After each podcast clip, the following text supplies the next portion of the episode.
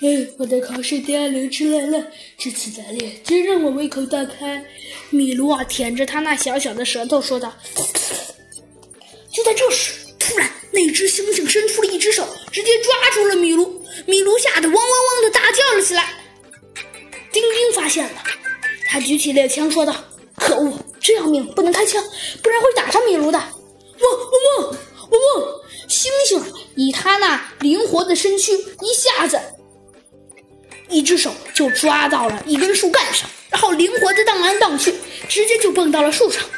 哎，如果我追上去，它也会逃掉，那就再也逮不住了。该想个点子才行。丁丁，丁丁，别扔下我不管呀！米卢啊，看见丁丁走远了，大叫道：“我有主意了，但首先我也得找另一只猴子。嘿，那里刚好有一只，给他一枪。”说罢，丁丁便打起了猎枪。一下子就把这只猩猩给打中了，太好了！现在把它的皮剥下来。嗯，这套衣服显然不是为我量身打做的，不过呢，哼，就将就穿着还是可以的。这样我可以接近那只猴子，而不会引起它的疑心。一切顺利，它还没有发现我。说罢，丁丁便爬起树来。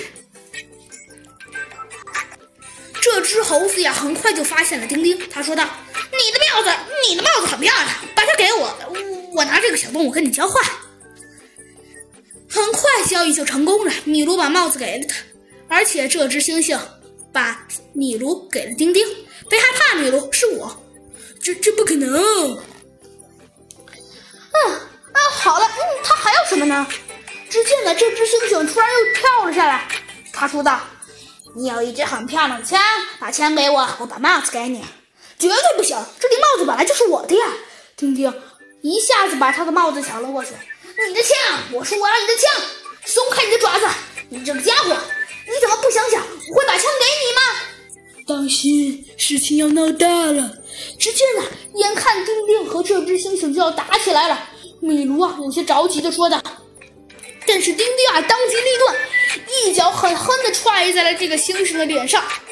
好啊！米卢高兴地叫了起来。这个猩猩啊，被踢得满脸蒙圈。我希望我们可以安安稳稳的吃顿晚餐吧。